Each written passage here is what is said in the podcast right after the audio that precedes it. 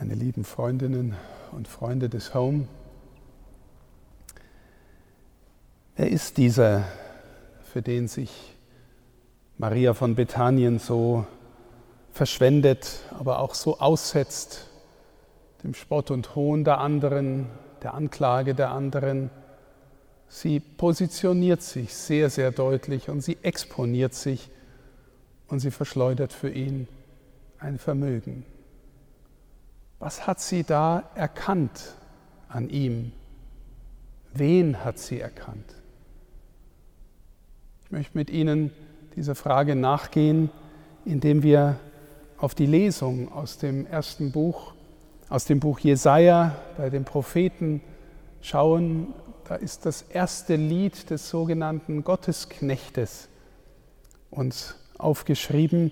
Es gibt insgesamt vier von diesen rätselhaften Liedern, Texte, die die Christen später immer auf den Messias, auf Jesus hingelesen haben, so wie auch diesen hier. Wenn Sie am Karfreitag in die Liturgie gehen, hören Sie das vierte Lied vom Gottesknecht, das besonders eindringlich ist und auf den hinweist, durch dessen Wunden wir alle geheilt sind. Hier bin ich bei der Vorbereitung auf diesen Gottesdienst auf die starke Betonung des Rechtes in diesem Text hängen geblieben. Er bringt den Völkern das Recht. Und er bringt es, indem er nicht lärmt und nicht schreit und nicht das geknickte Rohr zerbricht, den glimmenden Docht nicht auslöscht. Also er bringt Recht ganz offensichtlich ohne Gewaltsamkeit in einer zärtlichen, friedfertigen, leisen Weise. Und die Inseln warten auf sein Gesetz und er bringt wirklich, das Recht wird nochmal betont. Und das Recht besteht dann auch darin, dass er Blinden die Augen öffnet, Gefangene befreit aus dem Kerker und denen, die im Dunkeln sitzen, auch Freiheit ermöglicht. Und gleichzeitig sagt Gott durch den Propheten von ihm, er ist der Bund für mein Volk und das Licht für die Völker. Meine Lieben, in der letzten Zeit geht mir immer wieder sehr stark nach, was da eigentlich passiert in unserer Kirche und unserer Gesellschaft, dass wir alle miteinander den Eindruck haben, dass wir in einer stark polarisierten Gesellschaft leben, in einer Zeit, in der sich Menschen in Gruppen finden, in Gruppen identifizieren und gegenseitig in die Gegnerschaft gehen. Es zählen Befindlichkeiten und Emotionen und die große Schwierigkeit ist, dass wir nicht mehr den Eindruck haben, dass wir miteinander auf der Suche nach dem besseren Argument sind, nach der Wahrheit sind. Warum sage ich das? Weil ich glaube, dass wenn wir mit einer Haltung in, eine, in ein Gespräch, in eine Debatte gehen, die davon ausgeht, dass es möglich ist, miteinander Wahrheit zu suchen oder das Gute zu suchen oder die Gerechtigkeit zu suchen, die auch gerecht wäre, wenn ich nicht da wäre und wenn ich nicht diskutieren würde. Dass es also sowas gibt wie eine Wahrheit, oder eine Gerechtigkeit, die auch unabhängig von mir und meiner Bezugnahme darauf wahr wäre und nicht nur eine Wahrheit für mich ist oder ein Gutes für mich ist. Wenn ich also mit dieser Voraussetzung in ein Gespräch gehe, dann glaube ich, ist dafür eigentlich notwendig eine Art von Gottesglauben. Warum? Weil ich dann glaube, dass es sowas wie Wahrheit unabhängig davon gibt, dass Menschen auf sie Bezug nehmen, sondern die Wahrheit und das Gute ist an sich wahr und gut. Und nicht nur, weil es mir jetzt gerade was bringt oder weil ich es gerade für richtig halte. Also wir sind in argumentativer Gegnerschaft, aber wir glauben, dass nicht ich immer automatisch recht habe und wir machen uns im Gespräch auf die Suche nach dem, was wahr ist. Nochmal, ich glaube, das setzt im Grunde eine Art Gottesbezug voraus. Und wenn wir dann fragen, warum ist es in unserer Gesellschaft oft so anders, dann womöglich deshalb, weil uns das Bewusstsein von der Gegenwart Gottes in unserer Welt eher entschwindet, eher verloren geht, eher in die Gedankenwelt der Menschen sich zurückzieht, aber nicht gewissermaßen real erfahren wird.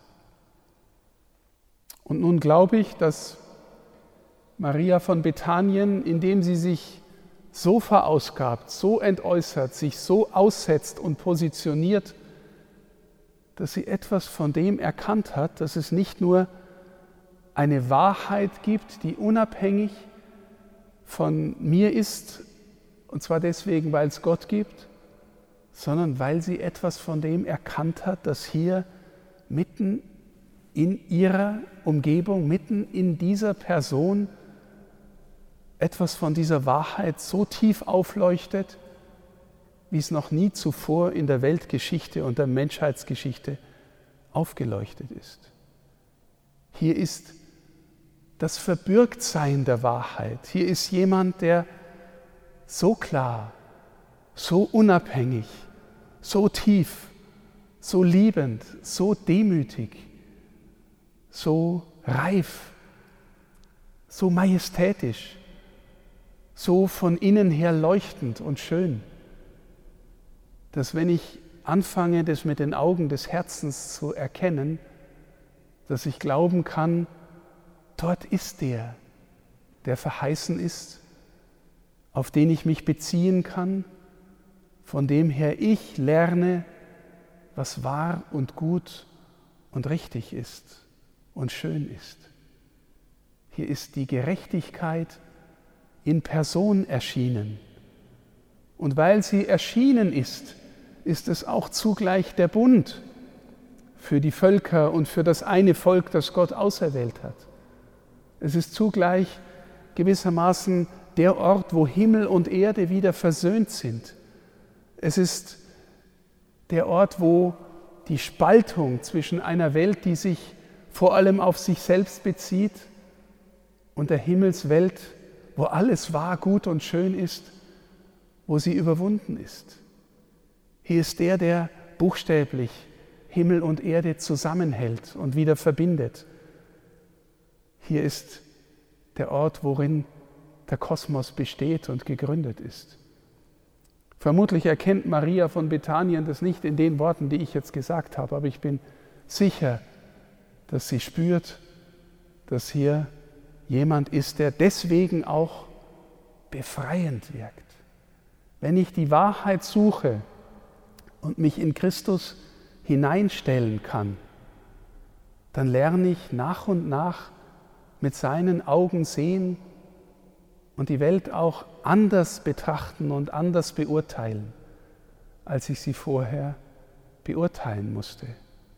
Dann ist da auch eine Freiheit von mir selbst, von meinen eigenen Gefangenschaften in schlechten Angewohnheiten, in schlechten Urteilen, im Hass auf die Welt, in dem Glauben, immer nur benachteiligt zu werden sondern ich komme dahin und spüre, da ist Wahrheit als Liebe gegenwärtig, zu der ich gehen kann und wenn ich mich von ihr berühren lasse und auf sie vertraue, dann komme ich nach Hause.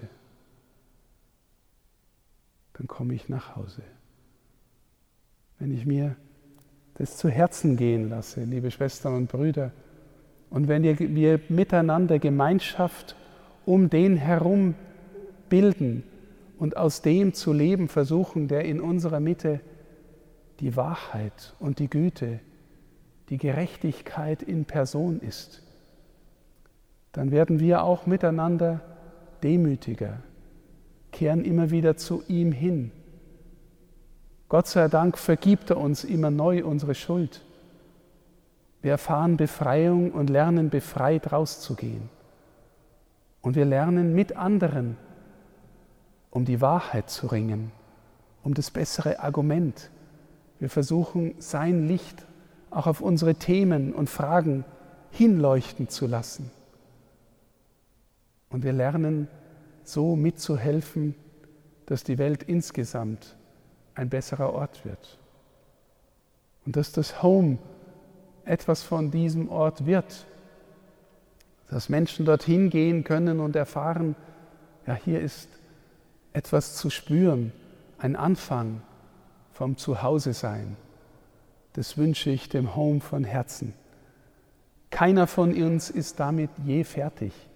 Wir werden erst fertig, wenn wir hinüberkommen, liebe Schwestern und Brüder, wenn wir dann ganz bei ihm sind, wenn wir die Wahrheit im vollen Sinn erkennen und uns von dieser Liebe ganz durchströmen lassen. Aber wir alle dürfen glauben und dürfen die Gewissheit haben, dass es davon hier einen Anfang gibt und ein immer mehr Hineinwachsen in diese Wahrheit. Dass wir in diesem Sinn miteinander unterwegs sind und sein dürfen, das wünsche ich uns allen. Amen.